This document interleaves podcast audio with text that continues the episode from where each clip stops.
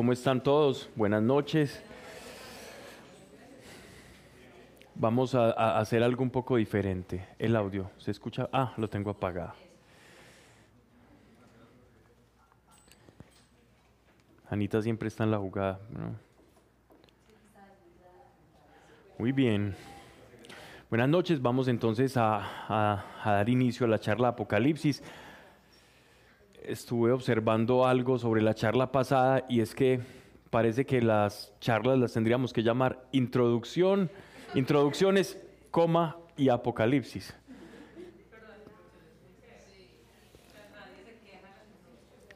El único soy yo el que me queja. Bien, vamos, vamos entonces a, a entrar un poco más en materia hoy, no sin antes orar.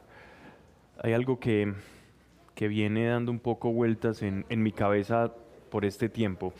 ¿Me están escuchando bien todo, cierto? Ok. Y es cuando el rey David hace una oración, una oración a la que deberíamos prestar atención, especial atención, y es, Señor, crea en mí un corazón puro.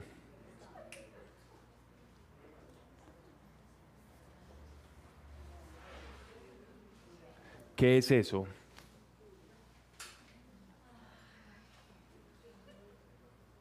Quienes se ríen es porque se identifican con algo. Ah. No, hoy no voy a hacer la introducción. Vamos a orar para que nos dé un corazón.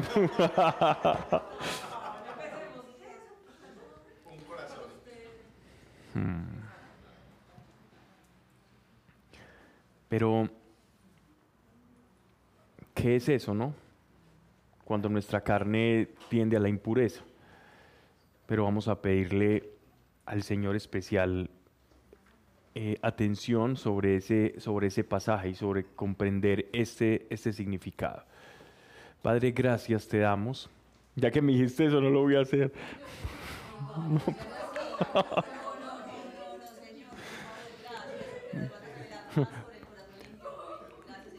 Padre, gracias por tu amor, gracias por, por cada persona que, que trae, Señor, especialmente porque sabemos que si hay una necesidad, tú le tomas en cuenta. Es muy grande tu misericordia y te agradecemos. Te agradecemos especialmente porque nos sabemos hijos, sabemos que nos has llamado No caminamos en la culpa, sino en la victoria.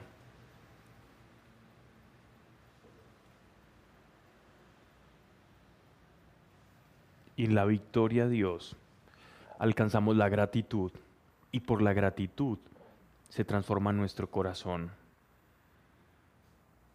No por el miedo, sino por la gratitud. Gracias Señor.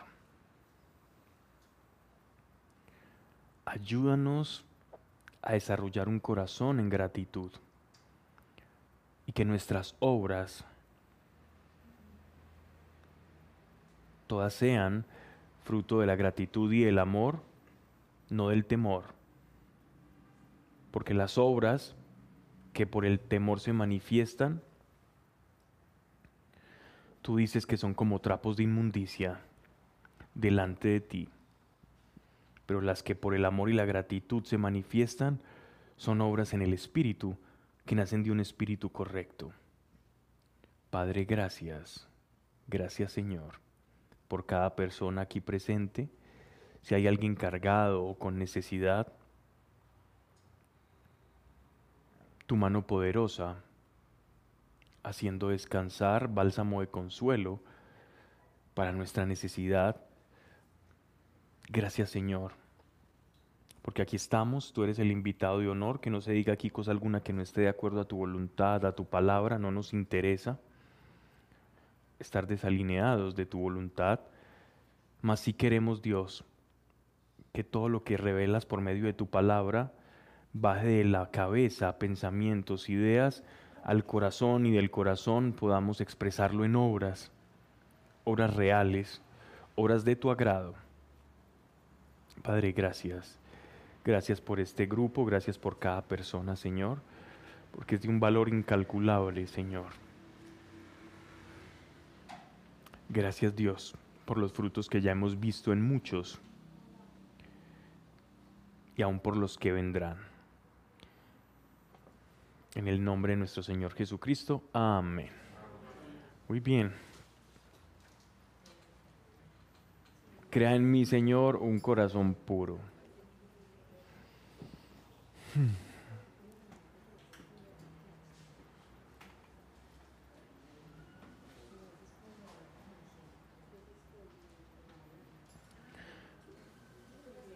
Nosotros no podemos hablar de pureza si en nuestra esencia no estuviera ya marcada la pureza.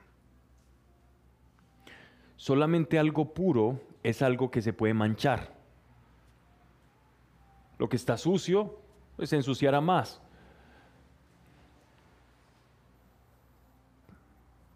Pero miren qué interesante, porque el rey David habla de crea en mí un corazón puro, crea en mí un acto creativo, está solicitando un acto creativo de Dios. No le está diciendo purifica mi corazón, porque ya se sabe impuro. El rey David tenía algo, una característica muy especial. Ya sabemos el pasaje que habla sobre el profeta Samuel y dice que le dice que Dios ha suscitado un rey a Israel conforme a su corazón. Pero el corazón del rey David tenía ciertas peculiaridades que lo identificaban, ¿no? Que a la luz de la moral actual, ¿cierto? De, nuestros valores o imperativos morales, pues son escandalosos. Por ejemplo, el rey David eh, se la jugó, era adúltero, se la jugó con, con la esposa de un lugarteniente que tenía, Urias el hitita. Y se la jugó. Y aún sin embargo, Dios habla de él como conforme a mi corazón. Pero entonces había una actitud en el rey David y era la capacidad que tenía de observar su estado interior.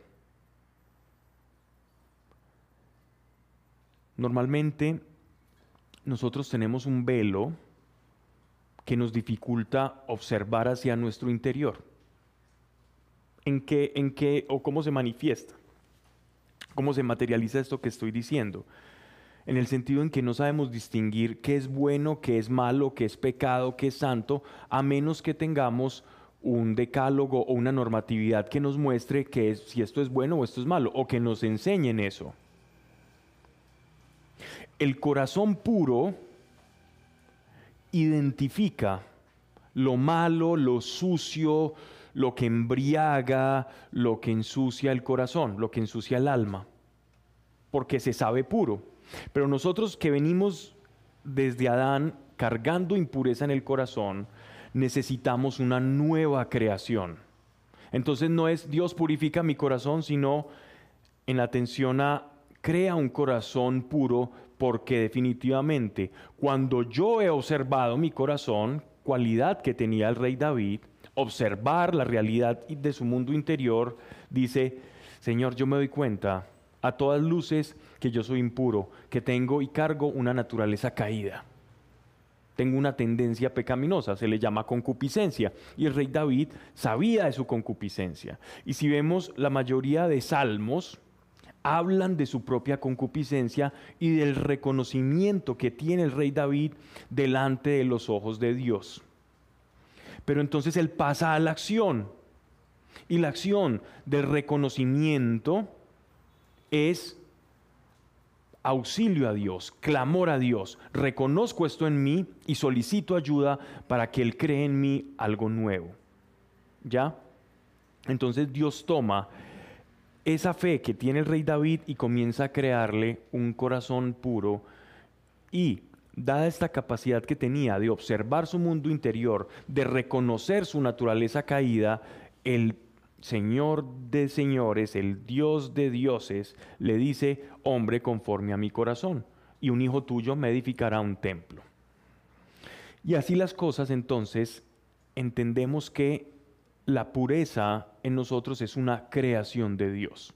no es un trabajo en el que la voluntad del hombre tenga la preeminencia, tenga como, como la batuta, sino que la voluntad del hombre debe disponerse o asociarse con la voluntad de Dios. Se debe disponer. El querer tener un corazón puro es un acto que primeramente debe pasar por una disposición. La disposición que, eh, perdón, que antes observó que tenía una tendencia al pecado. Entonces, todo aquel que quiera tener un corazón puro debe reconocer que en su estado natural hay impureza. Si alguien dice, no, yo soy muy bueno, yo no robo, yo no mato, yo no hago esto, porque no sé si les ha pasado, pero normalmente uno habla con las personas y dice, yo soy muy bueno, yo soy muy bueno, yo no hago esto, yo no robo, yo no le quito nada a nadie, yo trabajo honestamente. El yo soy muy bueno, eso lo escucho todo el tiempo. Yo soy una persona muy buena. Difícilmente voy a alcanzar pureza en el corazón si hablo de mi propia bondad, de mis propias virtudes. Ese tal no ha reconocido en verdad su verdadero estado natural. Es el primer paso a la pureza, es reconocer mi impureza y mi incapacidad para poder trascenderla. Si yo no reconozco eso, no voy a poder tener el primer eslabón que sortear para alcanzar esa pureza. Segundo eslabón, reconocer que por mis propias fuerzas no lo puedo hacer. Y esto lleva a David a decirle al Señor, Señor, crea en mí un corazón puro. Es decir, estoy reconociendo que por mi voluntad no puedo hacer nada. Puedo pasar tres días sin pecar, puedo pasar cuatro, pero enseguida veo aquella mujer que se está bañando allá desprevenida. Él no fue a la guerra, sino que se quedó meditando ahí, la vio y envió a Urias elitita a morir. Pasó tres días relajado, confió en su propio juicio, en su propia voluntad y se dio cuenta, por mi propia cuenta, yo no puedo, por mi propia voluntad y reconoce su pequeñez, reconoce su flaqueza. Y ahí es donde comienza todo esto. Entonces, antes de hablar qué es un corazón puro, hablemos cómo darnos cuenta que nuestro corazón realmente no lo es y que necesitamos ayuda. Segunda cosa, que ese proceso de purificación depende únicamente de la disposición, que en realidad es un grado de subordinación a Dios. Es subordinar mi voluntad a la voluntad de Dios. Primer estribillo del Padre Nuestro, hágase tu voluntad en el cielo. Estoy reconociendo que mi voluntad debe estar subordinada a la voluntad del Padre. La santidad es un acto que viene de Dios la carga en los movimientos espirituales, religiosos, llámeles como les llames, es cuando yo empiezo a tomarme la santidad como un camino personal o que depende de mí. Eso me va a llevar a la frustración, a la frustración. Tengo unas reuniones programadas para, para esos días con personas que llevan la vida religiosa desde hace muchos años. y son personas muy buenas, pero están a tope de carga. Porque no han comprendido que la santidad nace de Dios y que es la subordinación de tu voluntad. Es cómo responde tu voluntad a la voluntad de Dios. El producto natural de esa ecuación, de esa subordinación de tu voluntad a la de Dios, es la santidad es la consecuencia de, no es un acto de tu voluntad, ¿Dónde participa tu voluntad en la santificación? En el que tú decides subordinarte, no en que tú decides hacer. Es ese grado de subordinación que unido al Espíritu te lleva a hacer, a responder. Entonces, la santidad es una respuesta de tu voluntad subordinada a Dios. Y así, entendiendo la vida espiritual de esa manera, voy a poder sintonizarme con las palabras de nuestro Señor cuando dice, tomen mi yugo porque mi yugo es ligero, es liviano. No está diciendo que la vida espiritual sea una vida de muelle, de placeres, de relajo, no.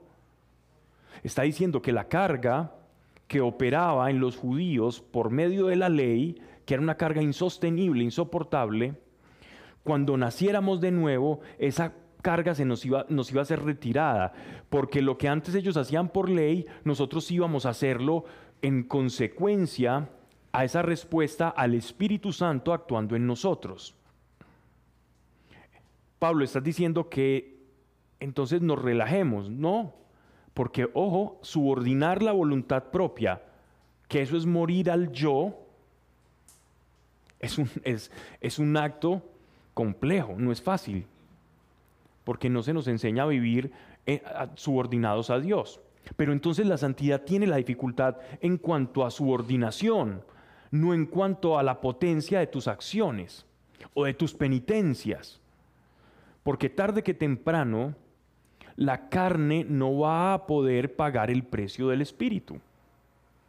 La carne no puede producir lo espiritual.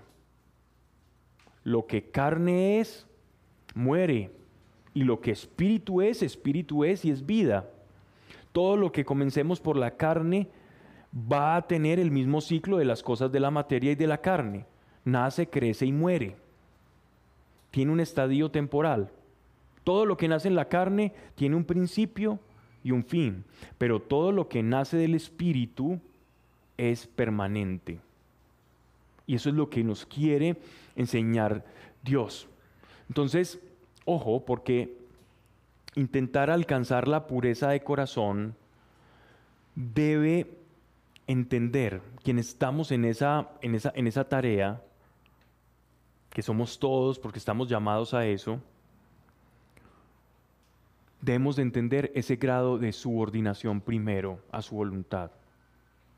Porque si yo escucho, tienes que ser puro de corazón, y comienzo a sentir temor o algo similar, entonces voy a actuar o a intentar producir frutos que son por el del espíritu por medio de la carne. Y no voy a alcanzar absolutamente nada me voy a fatigar en mi vida espiritual y voy a decir, no, esto es muy difícil. Y cuando otro me vea en esa dificultad, va a decir, no, no, no, yo no quiero ese camino que tú sigues, te respeto, te quiero mucho, pero hasta allá. Porque te va a haber fatigado, te va a haber cargado. ¿Y dónde quedó el Evangelio? Que es una buena noticia. La buena noticia es que nos tenemos que cargar y fatigar y que esto es una vida de martirio y dolor y de privaciones. Eso no es una buena noticia. La buena noticia es que alguien pagó por ti. Y que tú en reciprocidad, que tú en subordinación empiezas a entender la vida espiritual de manera natural. Y esas cosas que se ven como actos de voluntad ya van naciendo en ti naturalmente, como consecuencia, como respuesta. Hay responsabilidad, sí, pero tu responsabilidad es subordinarte no intentar comprar o hacer las obras del Espíritu por medio de la carne. Ibas a decir algo. Pablo, sí, esa subordinación a la voluntad de Dios eh, la puede facilitar el recibir el amor de Dios y tener como de corazón una, una, una gratitud profunda hacia el acto y el sacrificio del Señor. Puede, o sea, puede ser ese detonante que, que, me, que me haga subordinarme completamente. Definitivamente sí, porque la gratitud es el aceite que lubrica eh, las obras que vienen del Espíritu. Porque cuando tú actúas por gratitud no, es una carga. Cuando tú sientes que alguien te hizo un favor y tú lo estás devolviendo, y él dice, no, no, no, no lo hagas. dice, no, no, es que yo lo hago con gusto. Y puede ser algo difícil, complicado, que te haga esmerarte, que, te, que implique un grado de esfuerzo máximo, pero tú lo haces con gusto. Esa es la diferencia entre la, carne y el espíritu. Quien actúa en el espíritu puede estar cansado, pero ese sentido de trascendencia, de propósito, de gratitud, le da una fuerza aún, aún en medio de la flaqueza. Y se puede decir que esa obra es santa. Es decir, ¿por qué es santa? Porque es apartada para Dios. Pero entonces, porque hay movimientos muy puristas de la santidad, muy bonitos, muy necesarios, sin embargo, se quedan en la santidad como tal, en los efectos de la santidad, cómo es la santidad, qué hace una persona caminando en santidad y qué hace la persona que no, y termina cargando a aquellos y poniéndose una carga y un costal, tanto que se terminan olvidando de que Dios nos dejó a nosotros un parácletos, un defensor, un tutor. ¿Y para qué es un tutor? Para cuando uno no sabe hacer algo. Pablo lo dice el Espíritu Santo, Él es vuestro tutor, vuestro parácletos, vuestro ayo, su bastón. Cuando uno necesita un bastón, pues cuando cojea, y nosotros cojeamos, entonces necesitamos el bastón. Entonces pensamos, no, yo no, no, voy a usar el bastón, sino que voy a estar intentando cambiar mi cojera en mí mismo. Eso, eso es lo que, lo que ha pasado muchas veces en la vida religiosa y en ciertos movimientos espirituales. Y, esa, y nos hemos cargado tanto y a futuro termina reventado. Quien se toma la santidad como un camino por medio de la carne o con las herramientas de la carne va a terminar fundido. Pablo, ¿esto es legalismo? No, eso es legalismo. Legalismo es vivir por ley y no por el espíritu voy a hacer esto todos los días, me voy a levantar a hacer esto, porque si no lo hago, entonces eh, Dios, estoy haciendo algo malo delante de Dios. Y comienzo a perder la libertad y la frescura del Evangelio. La frescura que debe tener una persona que camina con el Señor. Una persona que camina con el Señor se le ve el rostro fresco, se, se ve bien,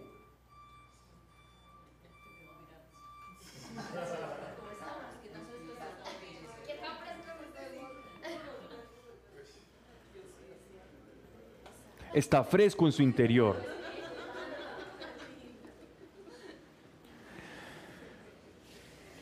Entonces, quedémonos con esto, solo quedémonos con esto para poder pasar a Apocalipsis. Hablaremos más adelante de, lo que ya es la pureza del corazón.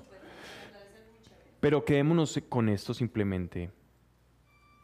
¿Quieres un corazón puro? Ok, entiende que no lo tienes, ni que Dios lo va a purificar. Dios no lo va a purificar va a crear uno nuevo en ti. Y para, que crea, para crear uno nuevo en ti necesitas estar subordinado, porque si no estás subordinado, Él no va a poder tener un acto creativo dentro de ti. Eh, va, a ser va a ser engañoso, pero menos engañoso cada vez.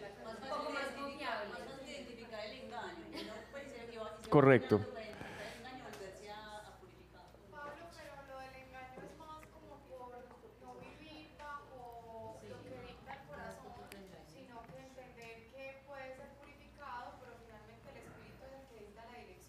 Correcto, exacto.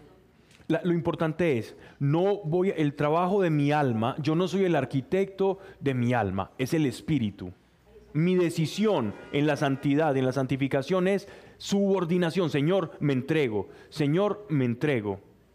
Es un, es, esa es tu única acción o papel dentro de la santidad. Cuando crees que tu papel es otro, ahí te cuento, mi querido amigo, te vas a cargar te vas a cargar grandemente en el caminar espiritual. Cuando tu carga la entregas a Él y tu carga simplemente es como el rey David, hombre conforme a su corazón, reconozco, subordino y el Señor hace. Reconozco, subordino y el Señor hace. Y ahí encuentras el camino de la santidad. Ya hablaremos después qué es un corazón puro, cómo se configura un corazón puro y por qué dice, porque hay, hay, muchos pasajes que hablan de la pureza del corazón. Simplemente cité uno del rey David, pero también está el pasaje de Mateo en las bienaventuranzas. Bienaventurados los puros de corazón porque ellos verán a Dios, por ejemplo. Hay, hay varios pasajes que, que citan, que citan la pureza del corazón, ¿vale? Pero quedémonos con eso principalmente. Dime.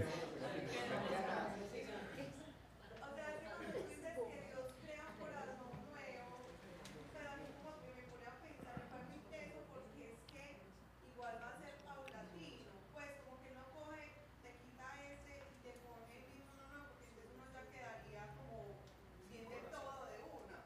Pues que coge, te pone un corazón nuevo, yo ya no tendría las bobadas de... Lo que pasa es que, e- eso es, eso es una interpretación muy literal la que estás haciendo.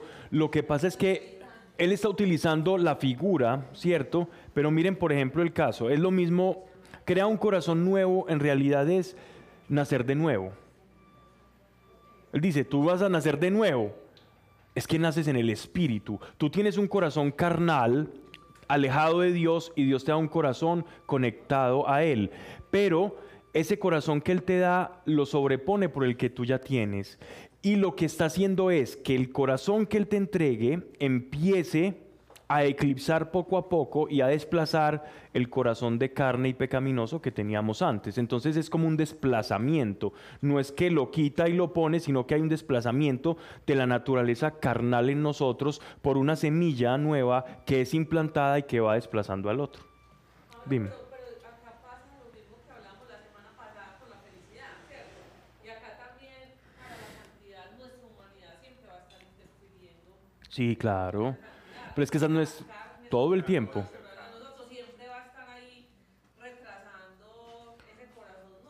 Todo el tiempo, claro. Nuestro trabajo, ¿cuál es nuestro trabajo? Dentro de nosotros convive un lobo y un cordero. Dale alimento al cordero, no al lobo. Para que el lobo sea más pequeño, mengüe, y el cordero crezca. ¿A quién alimento más?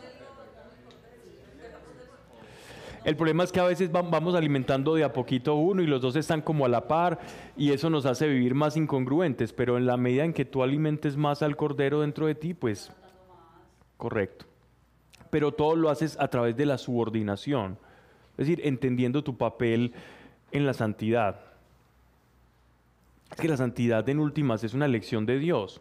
San- Santidad significa apartado para Dios. Vale.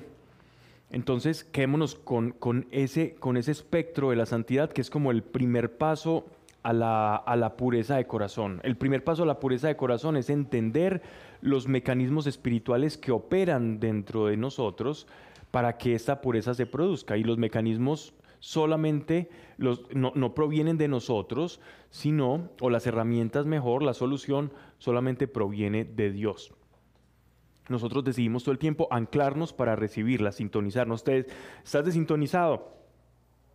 Te sintonizas. ¿Me desintonizo? Desintonizo. Sintonizo otra vez. ¿Toda cuándo? ¿Hasta cuándo? Hasta el último segundo antes de que te vayas de este mundo. Ese es un trabajo diario. Esto ya se vuelve recurrente. Y es agradable ir detectando cosas, vas subordinando, detectas otra cosa, hay otra que vuelve más a menudo, hay otra más fuerte, no importa, sigues trabajando, eh, sigues trabajando y sigues, es un trabajo constante. Porque además en esas sintonizadas es que uno aprende más del Señor y conoce más del Señor. O sea, va profundizando en su conocimiento de Él. Ujú. y, y la gratitud va creciendo. En la medida en que uno entienda la dimensión del perdón y la misericordia de Dios, los actos de gratitud van, van creciendo. Miren, es que, es que escrito está que en los evangelios dice nuestro Señor, al que mucho se le perdona, este mucho ama. Al que mucho se le perdona, este mucho ama. Cuando tú perdonas mucho la deuda de alguien, tú debes mucho dinero, un, dinero que te embargaba absolutamente todos tus bienes. Y llega el banco, un banco ideal y real, Banco donde no hay Piensan filas. en un banco especial.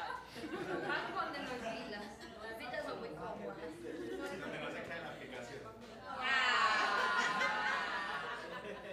El corazón magre. Bancos que no existen en Colombia. Imaginemos un, banco ideal que diga, oh, te perdono la deuda, te desembargamos, hacemos todo esto.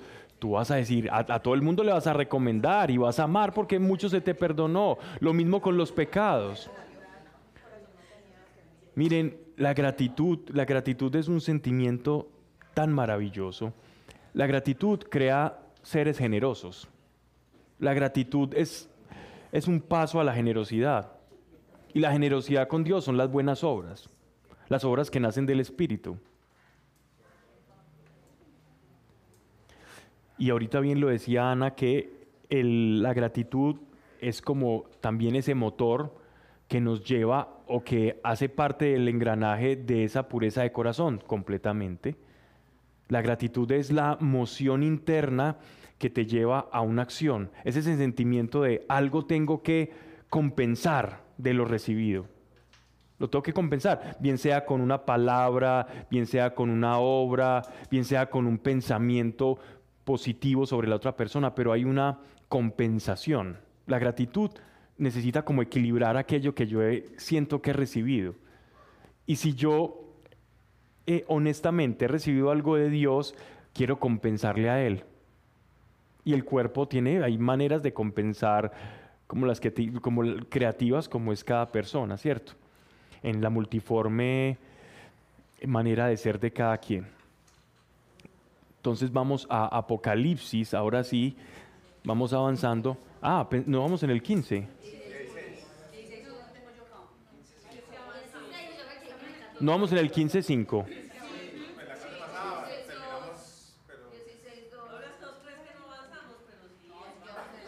Ah, 16, sí, perdón.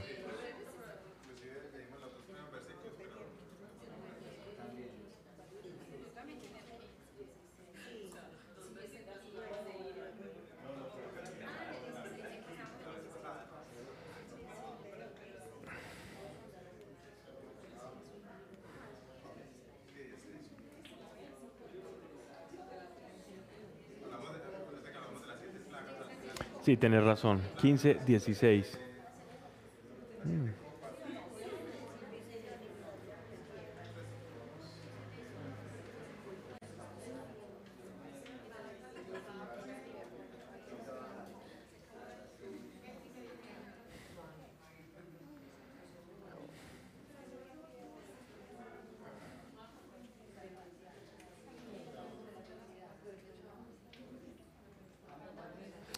Tengo, no me sale el capítulo 16 acá.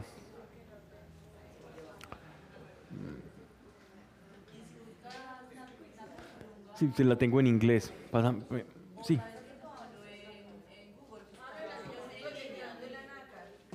Ah, ok. ¿Me la puedes poner ahí? Gracias.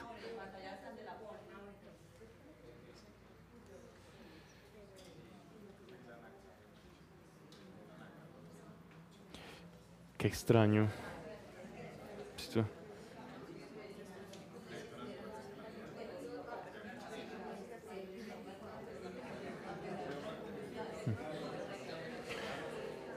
Ok, voy a intentar leerlo de acá. Discúlpenme aquí el bache, pero no.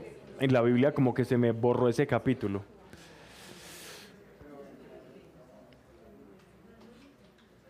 Apocalipsis capítulo 16, verso 1. Recuerden que estamos en el ya como en la recta final. Estamos en el derramamiento de lo que son las copas. Primero, se abren los primero habla a las siete iglesias, Iglesia Universal. Luego, cuatro jinetes del Apocalipsis, ¿ya? Ya, ya explicados bastante, horas y horas nos hemos desgastado acá. El, el tercero, se abren una serie de sellos. Después hay un pequeño interludio en el que Dios narra la, la iglesia respecto de todas esas situaciones calamitosas que van a sucederle a la humanidad. ¿Vale? En medio de eso se nos habla de los 144 mil, de los sellados, de la bestia, del falso profeta, de la, del leviatán, de Satanás que es desencadenado, que Dios cuida y guarda a su iglesia, etcétera, etcétera. Es el contexto de la iglesia en medio de todas esas calamidades. Y por último, ya se nos empieza a narrar otra serie de eventos que son propiciados directamente por el Señor para la ciega de su iglesia y ahí, en ese momento, la ciega de su iglesia, que hemos hablado también extensamente, que Él viene por su iglesia, por los suyos, y es ahí donde son derramados, donde son derramadas las copas que dice las copas de la ira de Dios. Definición de ira ya la tenemos supremamente clara. Anita nos la puede repetir 20 veces, yo creo. ¿Cierto, Anita? Exacto. Correcto. Apocalipsis capítulo 16, verso 1. Del templo oí una voz grande que decía a los siete ángeles, id y derramad las siete copas de la ira de Dios sobre la tierra. Este templo es el templo celestial que está descendiendo a la tierra. Fue el primero y derramó su copa sobre la tierra y sobrevino una peste maligna y perniciosa sobre los hombres que tenían la marca de la bestia y que se postraban ante su imagen. No vivimos en la época de los dioses olímpicos, de los dioses nórdicos, de los dioses egipcios, de los dioses mayas. No vimos en esa época en la que existe una idolatría, digámoslo así, de esa magnitud o de esa forma, que se manifestaba de esa forma, porque idolatría es todo aquello que yo pongo por encima de Dios en mi corazón. Entonces, la idolatría puede ser al dinero, puede ser al trabajo, puede ser a la pareja. Todo aquello que yo ponga por encima de Dios configura idolatría. No para que nos carguemos, sino para que empecemos a identificar y empecemos, Señor, crea en mí un corazón nuevo y subordino y empiezo todo el proceso. Sí, porque si yo me cargo por eso, empiezo después, caigo en un fenómeno que se llama, que de hecho es una enfermedad del alma, que se llama el escrúpulo. Y el escrúpulo es como cuando tú ves a alguien que, que tiene un TOC o trastorno obsesivo compulsivo sobre algo, bien sea la limpieza, que ve gérmenes en todos lados y se tiene que limpiar compulsivamente. Asimismo, puede, puede comenzar a sucederle al alma humana. Ve tantas cosas que dice Dios y dice, la consecuencia es tan terrible que comienza a caer en un vicio de escrúpulo. ¿Y cómo va a terminar? Va a terminar cargado, esclavo de ese escrúpulo.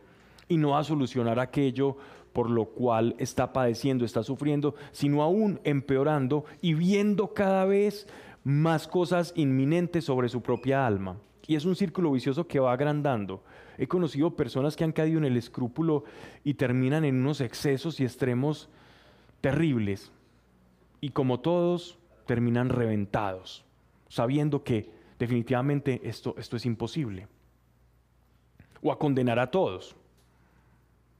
Mire, yo, yo llevo mucho y no fui capaz y empiezan a condenar a todos. Si yo que llevo tanto, usted que no ha empezado. Y no cuentan una buena noticia, sino que nos cuentan una mala noticia. No la buena noticia del Evangelio, sino la mala noticia de que estamos condenados. Pablo, pero en este caso específico es la idolatría a la marca de la bestia.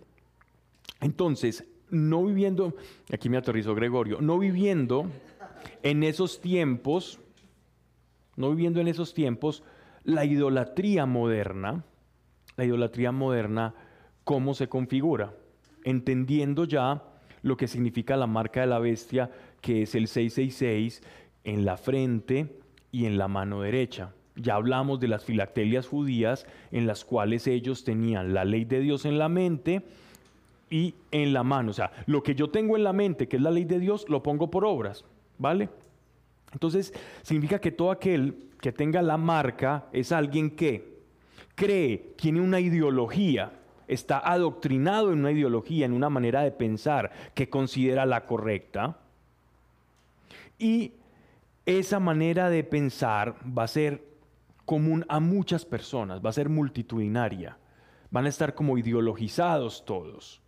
Y de esa manera van a actuar. No siempre veamos la marca como un chip que van a implantar. Una marca es una forma de pensar y de actuar. Por eso la marca está en la frente y en la mano. Así, eh, bíblicamente eso representa la frente y la mano, mi pensamiento y mi actuar y mi acción. Entonces, noten que en, en este mundo contemporáneo, una marca, una forma de pensar común a todos, como una especie de mente colmena, y la imagen de la bestia, ya sabemos qué imagen tiene. O sea, ¿cuál es la imagen de la bestia? ¿Recuerdan el 666? ¿Qué significa el 6 en, la nomenclatura? Ok, correcto. El 6 es la creación del hombre, por lo tanto la marca de la bestia es marca de hombre. O sea, es una marca de superhombre, es una marca de, de humanismo en su estado más puro y duro. Me refiero a humanismo como aquel movimiento, eh, digámoslo así, que viene después de la Revolución Francesa y que a través de sus vericuetos y desviaciones ha, digámoslo así, como que ha abrevado o ha llegado al transhumanismo. ¿Cierto? Al hombre que se quiere hacer Dios, al hombre que no necesita Dios, para no sentirme aquí hablando como raro. Pero es el hombre, en términos generales, que dice, Dios no te necesitamos. Vamos a ser nuestro propio Dios. ese 666 él puede ser una congregación de personas o solo una persona. Es una, es una, es un pensamiento común, un, pensamiento de mente colmena. Es un pensamiento común, común a todos. que es una marca? Acuérdate que habíamos hablado que una marca es algo que te identifica. Te identifica a mi pensamiento y mi acción. Yo, yo pertenezco a un sistema.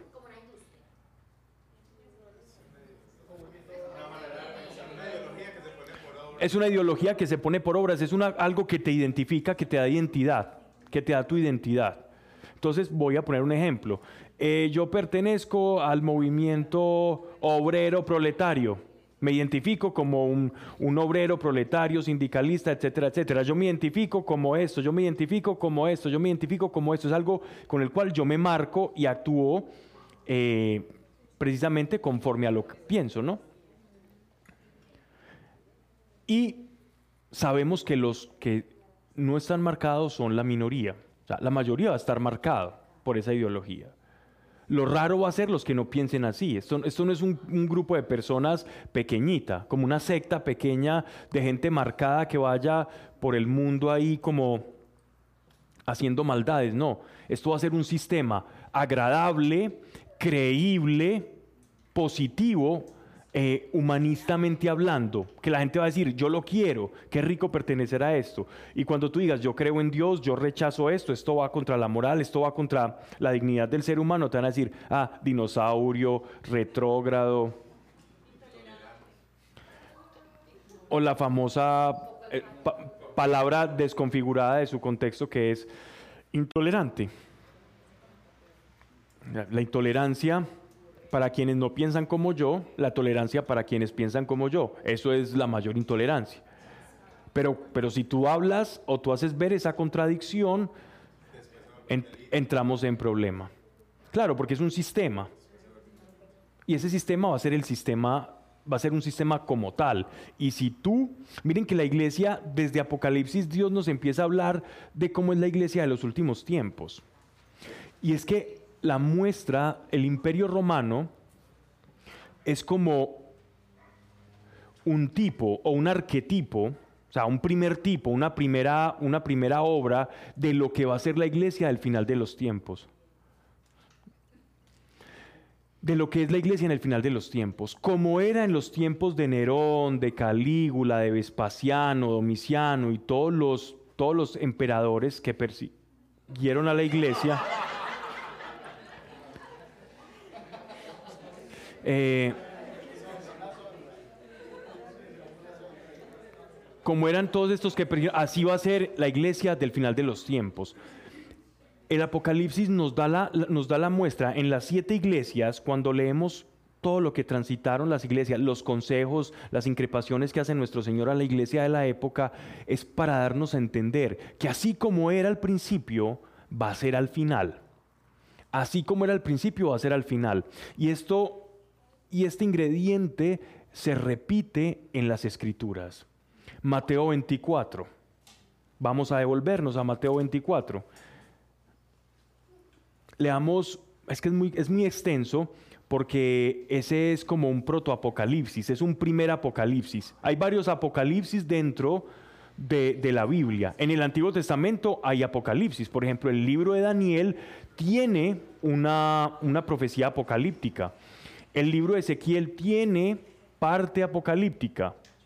Y el libro de Mateo tiene lo que se denomina el protoapocalipsis, que es cuando Jesús narra y profetiza sobre cómo va a ser el devenir eh, en los últimos tiempos, cómo, se va, cómo va a ser, cómo van a acontecerse las cosas antes de que ocurra ese que llamamos último tiempo. Está en Mateo 24, si mal no estoy. Si alguien lo quiere eh, leer. Entonces se le acercaron y ¿quién lo quiere leer? Jesús, estaba Jesús sentado en la ladera del monte de los olivos cuando se le acercaron aparte los discípulos para preguntarle, dinos cuándo sucederá, sucederá todo esto, cómo sabremos que tu venida está cerca y que el fin del mundo se aproxima. Jesús les contestó, tengan cuidado de que nadie los engañe, porque vendrán muchos en mi nombre diciendo, yo soy el Mesías, que engañarán a mucha gente. Llegarán a los oídos de ustedes noticias de guerras y rumores de conflictos bélicos. Sí,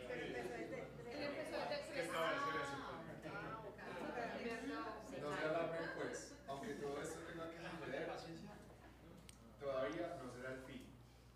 Se levantarán unas naciones contra otras y unos reinos contra otros, y por todas partes habrá hambres y terremotos. Pero todas estas calamidades serán solo el principio de los males que han de sobrevenir. En aquellos días a ustedes los maltratarán y matarán. Todo el mundo los odiará. Discúlpame, a ustedes los maltratarán y ellos ya no estaban. Ellos no iban a estar en el final de los tiempos como iglesia militante, ¿no? Y miren, ¿ok? Entonces, eh, ¿a, a, se está refiriendo? A la iglesia presente en ese momento, perdón. Puedes continuar. Todo el mundo los odiará por causa de mí. Serán días en que la fe de muchos correrá peligro, mientras otros se traicionarán y se odiarán mutuamente. Aparecerán por toda parte falsos falsos profetas, que engañarán a muchos.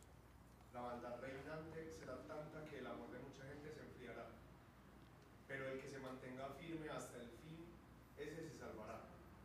Y esta buena noticia del reino se anunciará por todo el mundo para que todas las naciones la conozcan y entonces llegará el fin. Sí. No, déjalo ahí.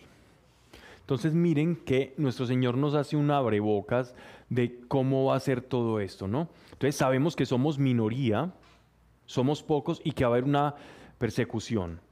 Y ojo, la primera persecución de la iglesia va a venir no como persecución directa en tiempos de Nerón o Calígula, va a ser por el ostracismo, va a ser por la separación, va a ser porque te saquen del sistema. Correcto, ya empezó. Te van a aislar del sistema.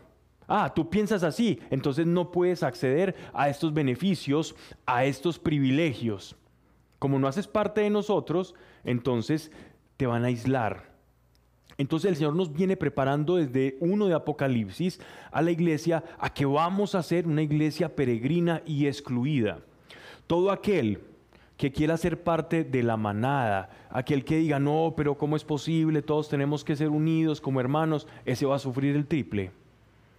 Porque va a llegar un momento en que el color que identifique a todo ese conglomerado social, a todo ese sistema, va a ser tan diferente a tu color de identidad, a eso me refiero, que tú no puedas soportar o no puedas estar más allí, porque va en contra de tu identidad y de tus principios. Y por esos motivos, entonces, el aislamiento va a ser lo mejor. Casi que forzado, casi que de manera inercia, te vas, nos van a forzar. Y añade también, el, nuestro Señor dice, eh, para no leer todo el párrafo, que en esos, esos días serán como en los días de Noé. Como en los días de Noé dice que será su segunda venida. Entonces mira que lo que pasó antes es como que se replica en el futuro. Y todo el Antiguo Testamento es una prefiguración de lo que va a ser el futuro. Por eso el Antiguo Testamento es muy importante, porque tipifica lo que va a suceder en nuestros días. Y es como un espejo el pueblo judío, lo que le ocurrió, así como le va a ocurrir a la iglesia. De hecho, el pueblo de Israel es un, es un espejo de la iglesia. Por eso nuestro Señor eligió doce apóstoles, para que fueran espejo de las doce tribus de Israel. Doce panes de la proposición en el templo de Jerusalén. Doce panes que representaban a los doce apóstoles, a los doce, a los doce patriarcas de Israel, o sea, a los doce hijos de, de Israel. ¿Sí?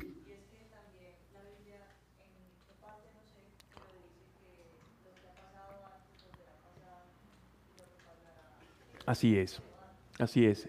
Es como una, como una, como un ciclo y como la Biblia es profética, como es, la palabra de Dios es profética, anuncia, aún basándose en hechos que ya acaecieron, anuncia hechos aún no por suceder. Y esto es precioso y es maravilloso y para que entendamos qué ocurrió en los días de Noé. ¿Recuerdan el arca de Noé? Que es la, historia que le vendemos a los niños pues cuando los vamos a evangelizar por lo de los animalitos y todo eso, pero, pero es muy, muy importante la historia del diluvio, antes y después del diluvio. Porque si nuestro Señor, que es el camino, la verdad y la vida, nos dice que esos días serán como los tiempos de Noé, y yo quiero saber cómo serán los últimos tiempos, pues voy a Noé y examino cómo eran esos tiempos. Y resumimos, en ese tiempo toda la gente estaba de muelle, había prosperidad, agricultura, construyeron los primeros sigurats, los primeros grandes templos, el barro, la rueda, todo lo que ocurrió pues como en, el, en Mesopotamia, allá en el fértil creciente. Allá era una vida bollante, estaban todos bien, cantando felices y de pronto llegó un señor llamado Noé y empieza a decirles que se arrepientan de su vida, que no estaban viviendo conforme a la ley del Dios creador. Y les dice, como señal de lo que les estoy diciendo viene de Dios, Él me ha anunciado que vendrá una gran inundación. Y el pueblo seguía, no, pues este está loco. ¿Cuál inundación? Mira este clima, todo está muy bueno, podemos comprar, podemos vender, podemos hacer todo. Y después van viendo un loco con su familia, con un puñado de parientes, y empieza a hacer un barco gigante. Un tipo haciendo un barco gigante y no llueve. Hay, hay algunos expertos, hay algunas personas que hablan de conocedores de las escrituras que hablan que la primera lluvia se originó ahí, que antes era como que caía un rocío en la tierra. Hay muchas hipótesis muy interesantes. Pero para no desviarme del tema, la actitud de las personas era, aquí no está pasando nada, pero de pronto ven un hombre preparándose para que sí fuera a pasar algo. Y efectivamente ocurre lo que todos sabemos, que por cierto, no, sola- no solamente el diluvio universal está consagrado en la Biblia, ojo, es que a cada, ra- a cada ra- a cada rato dicen, ah, el mito del diluvio judeocristiano. Eso es completamente falso. Venía un profesor que decía el mito, el mito judeocristiano del diluvio. Yo le digo, bueno, está bien que diga el mito judeocristiano, pero el mito del Popol Vuh de los mayas, el mito de los muiscas, el mito de los indígenas del Huila, del- de, de este desierto que también hablan del diluvio, el mito de los que habitaban en Pumapunku, el mito de los indios Hopi, el mito de los Anasazi, de los Mexica y de los, y de los griegos que también hablaban del diluvio. Y cuando yo le dije eso, pues se enojó, pero... Pero está en todas las grandes culturas de Mesoamérica, del- norte de Europa, en la India, en el Bhagavad Gita, el, Mahabharata, también hablan de una, inundación, de un cataclismo. Los sumerios, en la leyenda de Gilgamesh, la epopeya de Gilgamesh también. Dime. Sí, claro, no. Y los rasgos de la inundación están. De hecho, los, los, sa- ¿saben, ¿saben que hay algo bien curioso? Eh, en la frontera de, Perú y Bolivia, donde está el famoso lago Titicaca, el famoso lago Titicaca, cuando le preguntan a los, a los indios, a los que viven allá, pues a los indígenas, ¿cuál es la razón de eso? Y ellos explican, ah, esto fue producto de una gran inundación y llegó hasta acá y nuestros, pues como nuestros progenitores, ellos tienen todas sus leyendas, se ocultaron en cavernas en las montañas y cuando qu- quedó el diluvio salimos y ya estaba ese lago.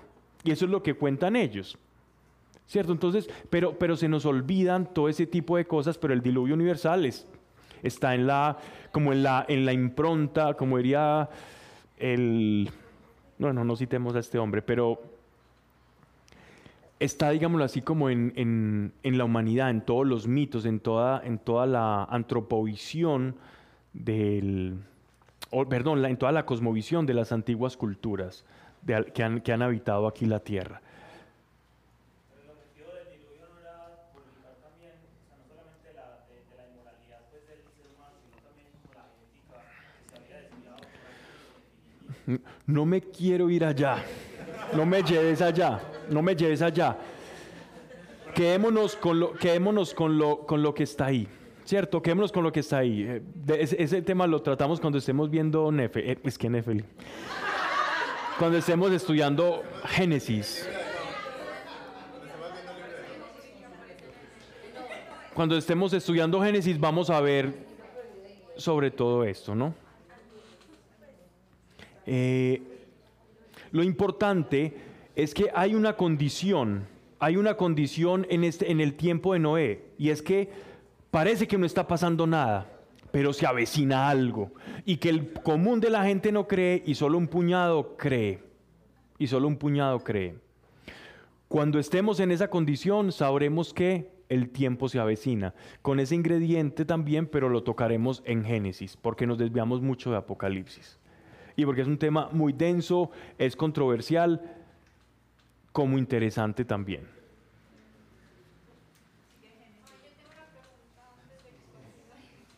Vamos muy bien. Pero entonces, si ha sido un ciclo de una historia que se repite una y otra vez, entonces el propósito de Jesús es terminar ese ciclo con un final feliz.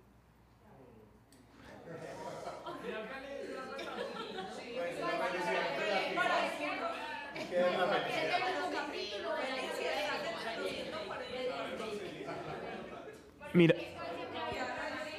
Sí, mira. eh, no, está- la pregunta es muy buena. Mira, el, por eso se habla del final de los tiempos. De los tiempos. Y mira que se habla en tiempo, no como el tiempo, nosotros como es- solo hay un tiempo, no. Ellos, ellos dividen los, los semitas o los orientales, hablan de tiempos porque ellos ven todo de manera cíclica. Entonces ellos hablan de tiempo. Hay un tiempo, un ciclo que se, que se cierra, otro que se abre, otro que nace, pero eh, en las escrituras se nos dice que va a haber un final de los tiempos. Es como si el tiempo tal cual lo conocemos, el tiempo como la cuarta dimensión de la física va a desaparecer y vamos a entrar en una realidad diferente. Eso es lo que nos está diciendo. El tiempo como tal o la materia va a sufrir una transformación tal cual la conocemos. El Cronos, no el Kairos ni... Bueno, ya, están, ya están más teológicos. Bien. Se fue al retiro, muy bien. La charla del retiro. Bien. Vamos en el 16.3, ¿verdad? Ok, entonces este tiempo, imaginemos una iglesia que la marca de la bestia, todos van a estar cantando la misma canción, bailando el mismo son, y la iglesia un son diferente. Quienes estén marcando ese son son quienes van a recibir el derramamiento de la copa de la ira del Señor. Ojo con eso. No es la iglesia la que va a sufrir esta copa. Los cuatro jinetes, ¿la iglesia los va a sufrir? Sí. Es decir, a nosotros nos va a tocar experimentar eso. Los sellos, la apertura de los sellos y lo que va a pasar, sí. La copa de la ira de Dios, ya la iglesia va a estar recluida porque dice que es a quienes tengan la marca de la bestia y adoran su imagen. Adorar la imagen es que confabulan con esa imagen. No es que están como eh, ofreciendo tributos como a los dioses olímpicos allá, a Zeus, a Hera, a Hades, a todos esos dioses. No, no, no. Es, es un tributo de hacer lo que ellos piensan y lo que ellos y, lo que todo el conglomerado social eh, hace, ¿no? El sistema, pertenecer a ese sistema. Apocalipsis 16:3. El segundo derramó su copa sobre el mar y se convirtió en sangre como de muerto y murió todo ser viviente en el mar. Miren, eh, esto tiene relación completa con las plagas de Egipto.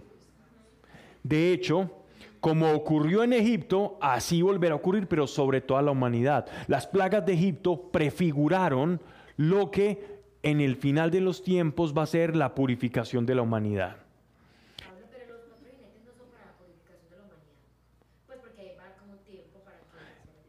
Sí, pero es que acuérdate que el que está marcado ya no se arrepiente. No hay vuelta atrás. Mm, eh, correcto. Ya ese, ya ese está completamente ideologizado, está identificado con la bestia. Es decir, cree que la bestia es lo mejor, cree que esa forma de pensar es lo mejor, de caminar y de dirigir su vida es la mejor. Dice, el tercero derramó su copa sobre los ríos y sobre las fuentes de las aguas. El primero fue sobre el agua salada, el agua marina, este es ya sobre todas las, todos los afluentes de agua dulce. El tercero derramó su copa sobre los ríos y sobre las fuentes de las aguas y se convirtieron en sangre. Y oí al ángel de las aguas que decía, justo eres tú, el que es, el que era, el santo, porque así has juzgado. Es decir, los designios de Dios son completamente justificados. Pues que derramaban la sangre de los santos y de los profetas, tú les has dado a beber sangre, bien se lo merecen. Acordémonos que esto va a ocurrir después de una gran persecución a la iglesia.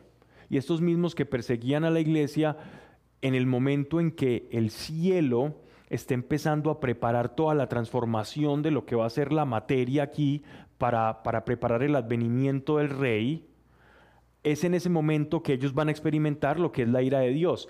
Porque todo lo que no es de Dios, todo lo que es impuro, insano, inmoral, todo lo que es ajeno a las cosas de Dios, va a tener que chocar con la naturaleza de Dios. Y en ese choque se va a producir todo esto en el agua, en el mar y todo aquel, todo aquel que tenía su esperanza en ese sistema de la bestia va a ver que su esperanza es fallida contra todo lo que va a comenzar a suceder acá. Pablo, y esta es como la respuesta de cuando los primeros capítulos de Apocalipsis que están en el cielo reclamando esa justicia. Los santos que, que suben las oraciones como, como claro que sí. No es que ellos estén pidiendo venganza,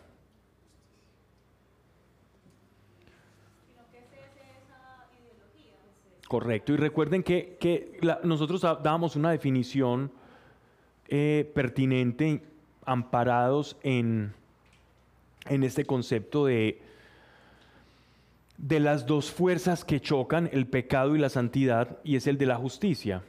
La justicia es cuando Dios hace su voluntad y se acerca.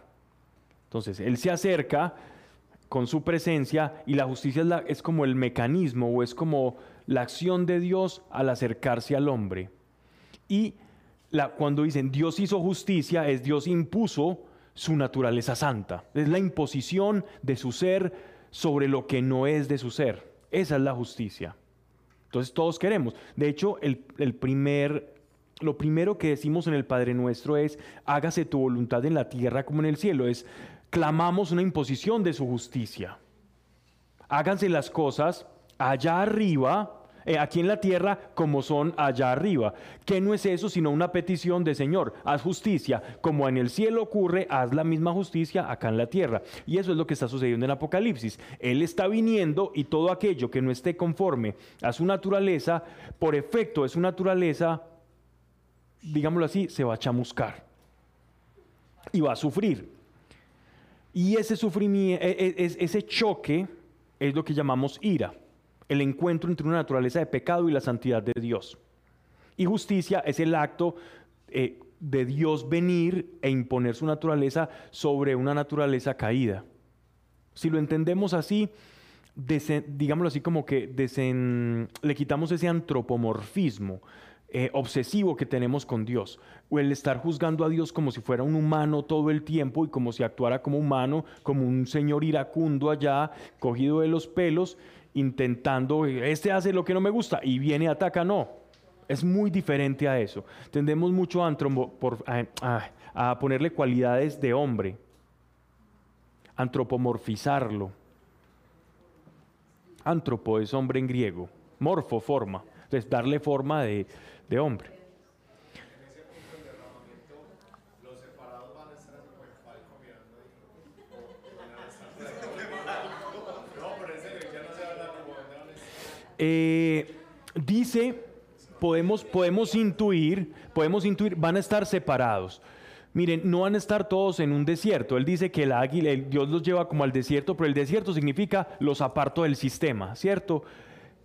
Si, si lo vamos a intentar llevar a, digámoslo así, como a un episodio muy realista y fácil de recrear, sería toda la iglesia en pequeños refugios distribuidos por el mundo refugios, personas viviendo allá en comunidades, en refugios, puros refugios, de, iglesia autosuficiente por todos lados, llevados y movidos espiritualmente con dones y carismas del Espíritu Santo y pudiéndose y pudiendo tener una comunicación iglesia con iglesia como era en el principio de los tiempos o en Hechos de los Apóstoles. Así va a ser la iglesia al final de los tiempos, claro. O como en Egipto, con la marca del Cordero, correcto. Entonces,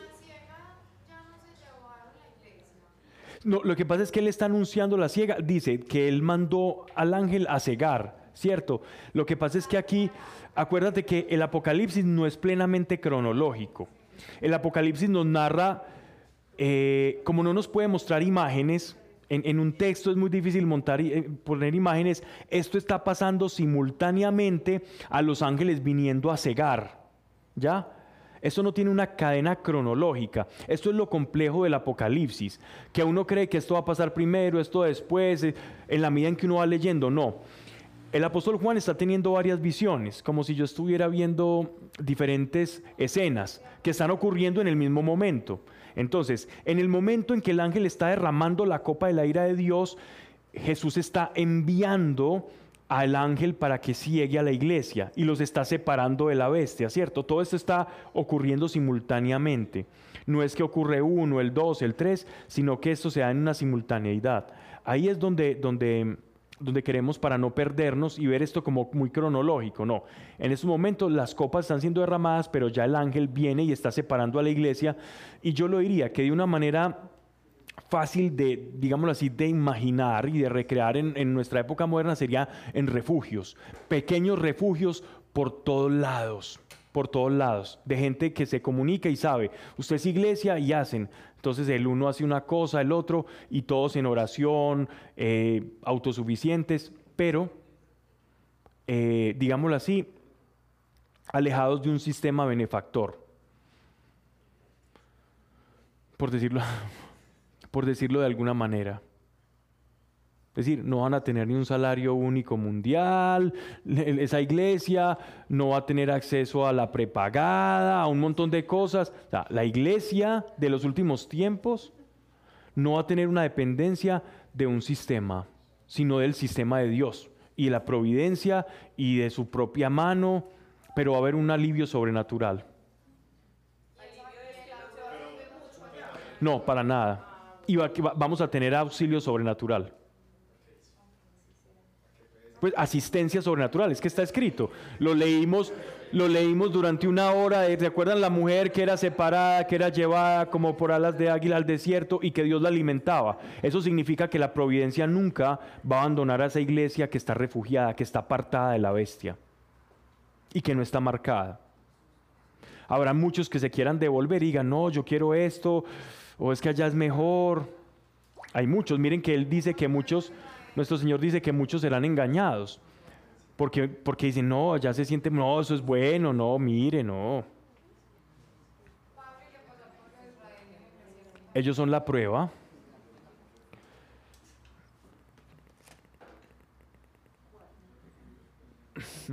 Bien. Apocalipsis 16, 6. Pues que derramaban la sangre de los santos y de los profetas, tú les has dado beber sangre, bien se lo merecen. Y oí al altar que decía, sí, Señor Dios Todopoderoso, verdaderos y justos son tus juicios. El cuarto derramó su copa sobre el sol y fuese dado a abrazar a los hombres con el fuego. Si lo vamos a poner en un contexto, serían las, las- las famosas llamaradas solares, los, los ciclos de 11 años que tiene el sol, etcétera, etcétera. O sea, va, va a haber un fenómeno fuerte acá en la Tierra. Pues eh,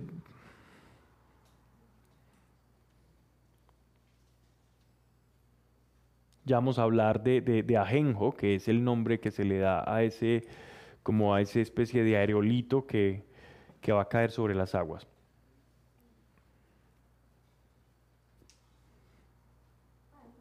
Ajá. Eh, para poder leer los que están abajo. Déjame arriba el 16.9, es decir, en la parte de arriba. Ujú.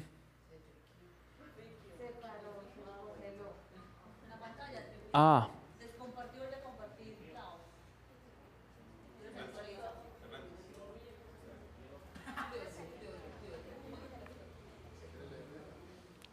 Es para como los que me están siguiendo, ¿vale?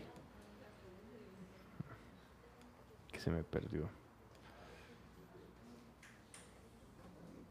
Un pequeño fallo técnico, lo vamos a resolver en brevedad.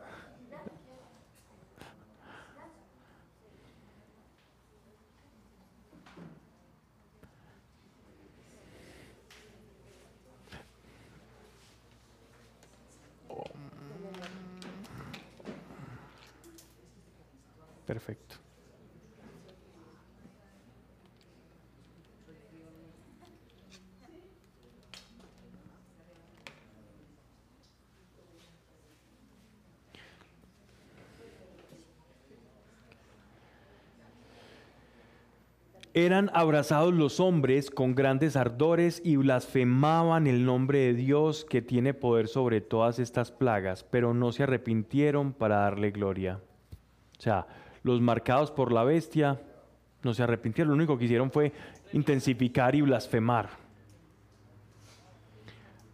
El quinto, vamos en el quinto, derramó su copa sobre el trono de la bestia y su reino se cubrió de tinieblas y de dolor se mordían las lenguas. Y blasfemaban del Dios del cielo a causa de sus penas y de sus úlceras, pero de sus obras no se arrepentían. El sexto derramó su copa sobre el gran río Éufrates y secóse su agua, de suerte que quedó expedito el camino a los reyes del naciente sol. Y vi que de la boca del dragón y de la boca de la bestia y de la boca del falso profeta salían tres espíritus inmundos, que son los espíritus de los demonios que hacen señales, que se dirigen hacia los reyes de la tierra para juntarlos a la batalla del día grande del Dios Todopoderoso. Voy a seguir leyendo para no detenerme mucho y poderle pasar el computador y ya vamos explicando esto.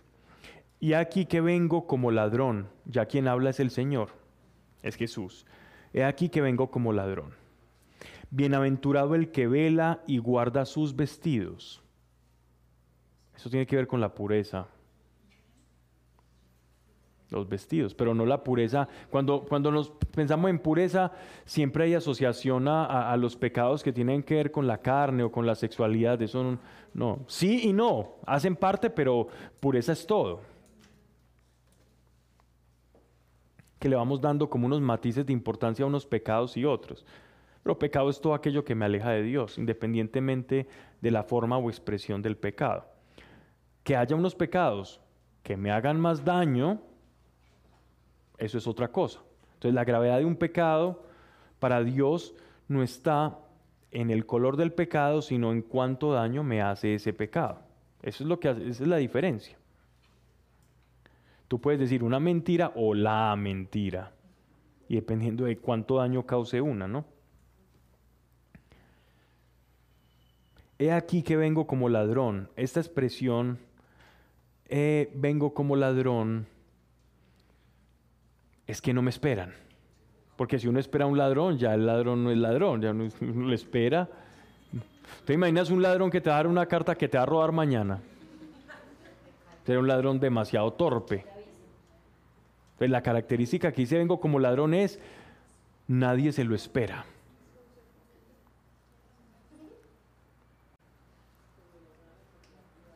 Un ladrón con agenda.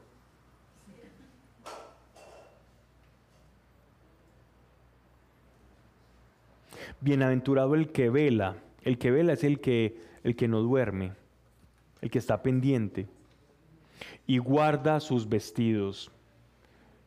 Los vestidos es nuestra identidad, es de lo que nos revestimos, para no andar desnudo y que se vean sus vergüenzas.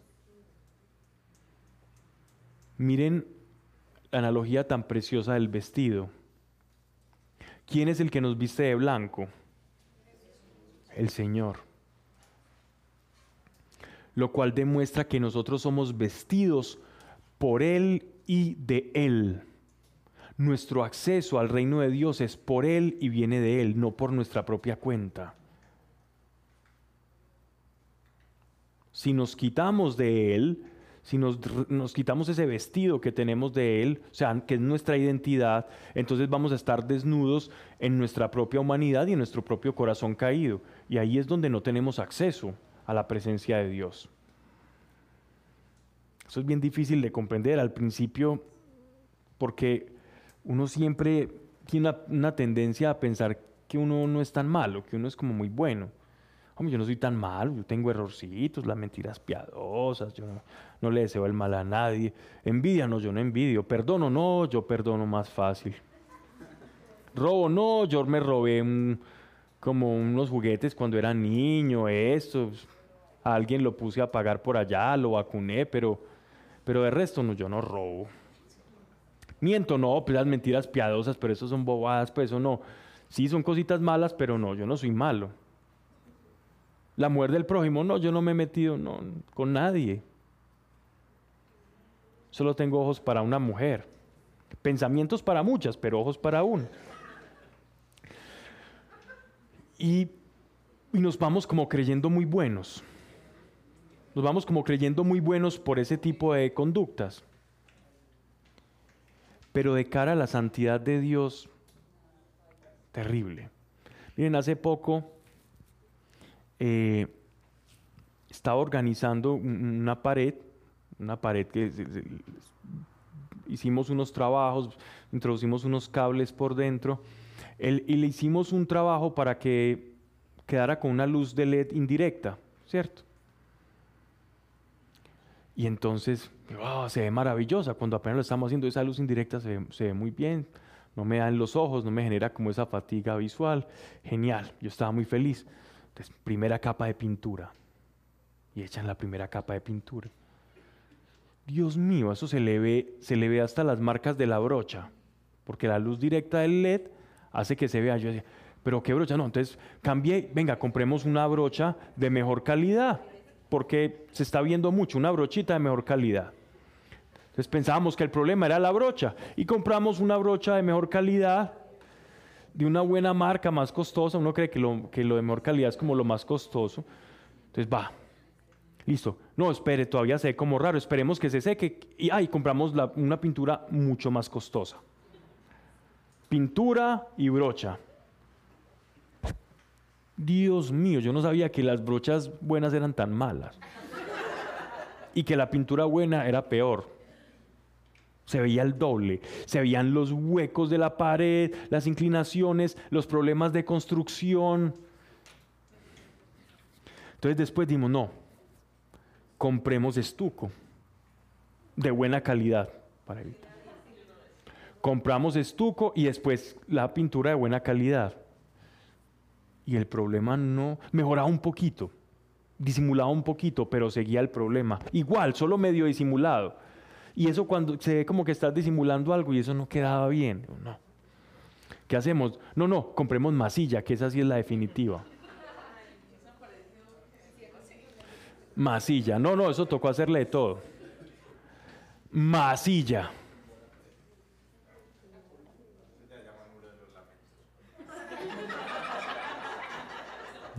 Literal. Bastante.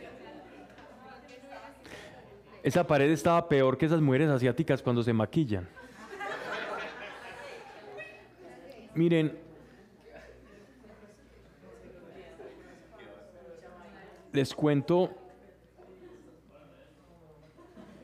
que lo mismo nos ocurre con el corazón.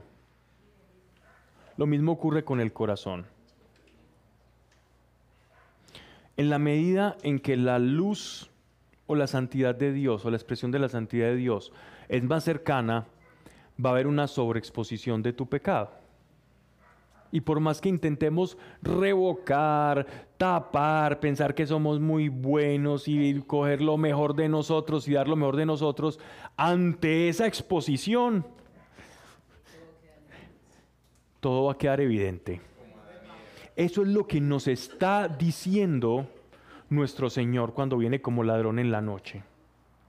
Si tú no te revistes de mí, vas a quedar completamente expuesto. Y lo que hace nuestro Señor cuando nos da esos ropajes blancos es evitarnos que la exposición es como esa exposición ante Dios, sino que Él nos va a revestir de su santidad. Santo es separado o apartado para Dios. Y cuando para el poderte apartar para Él, tiene que revestirte de Él mismo, de su propia naturaleza. Por eso Él dice que no los descubra en pues que no estén velando, es decir, que no estén procurando revestirse de mí. Bien, vamos a hablar de entonces de los, claro, las propagandas de Adobe McAfee y todo eso. Mm. No, ya. Yo ya me acuerdo de, lo, de los pasajes. Gracias. Entonces, ¿qué pasa? ¿Qué son esas? eh, cuando, cuando se secan las aguas, esto fue porque expliqué esto, pero lo dejé antes, hablando del río Éufrates, eh, que son los ríos, pues, por antonomasia, que representan el oriente, que son el Tigris y el Éufrates, los grandes ríos que en sus afluentes se generaron grandes civilizaciones como los asirios, los babilonios, los sumerios, después los medos, los, también los persas, grandes imperios se gestaron alrededor de ese conocido como el gran triángulo del fértil creciente. Y entonces esos ríos representaban la fertilidad, la abundancia de la cual comían y se alimentaban todas las grandes naciones e imperios. Por lo tanto, eh, lo que nos está hablando nuestro Señor es que en el derramamiento de esa copa, aquello por lo cual ese sistema de la bestia se alimentaba va a ser herido y va a ser atacado. ¿ya? El Tigris y el Éufrates eran el alimento de la bestia que otrora era Babilonia, comandada por Nabucodonosor, en Asiria Sennacherib, en, cuando fueron los persas por Darío, y fueron heridos de muerte. Si se, si se seca ese afluente, Tigris y Éufrates, entonces esas civilizaciones van a perecer. De hecho, grandes, grandes eh, poblaciones y civilizaciones que uno nota, por ejemplo, que hay ruinas que se encuentran, ruinas y ruinas y ruinas, y uno dice, pero, pero estas ciudades, ¿por qué se extinguieron? Y en realidad es por cambios en el afluente del río. Porque si toda mi vida depende de lo que yo pesque y de lo que, del alimento producido por el río, entonces si el río cambia de curso, entonces nos toca movernos porque si no nos, nos enloquecemos. Y eso fue lo que le pasó, por ejemplo, a la gran ciudad sumeria de Ur, Ur de los caldeos, que es de donde viene nada más y nada menos que Abraham. Abraham era sumerio, venía de Ur de los Caldeos y ahí es donde Dios le dice que te vayas. Después sabemos que Ur sufrió una gran sequía y a la fecha hay unas ruinas magníficas en Ur, que las saquearon en muchos años de, de- mala praxis de arqueología, saqueadores de tesoros, pero pero que se han encontrado evidencias de una civilización que fue en la que vivió Abraham. Y es muy, muy valioso pues como toda esa información. Entonces, ¿qué pasa? Cuando hablan que ese ángel hirió con la copa y fue vertida sobre las aguas, es todo aquello que nutre a estas civilizaciones es, es, digámoslo así, como que ya esa fuente de nutricia la van a perder, pero la iglesia no la va a perder, ¿vale? Entonces, eh, creo que estamos a tiempo, vamos a, vamos a dejar acá, porque vamos a pasar después al, al- al capítulo 17 y esto se viene cada vez más, más y más interesante, ¿vale? Vamos entonces a orar. Señor, gracias te damos por tu amor, por tu revelación. Dios, ayúdanos a identificar todo aquello que nos aleja de ti, Señor. Ayúdanos a identificar y actuar conforme a tus principios. Y Dios, crea en nosotros un corazón puro. Señor, crea en nosotros un corazón puro. Que ese sea nuestro clamor. Crea en nosotros un corazón puro. Un corazón puro, Señor, para poderte escuchar y para poderte ver. En el nombre de Jesucristo. Amén. Gracias a todos.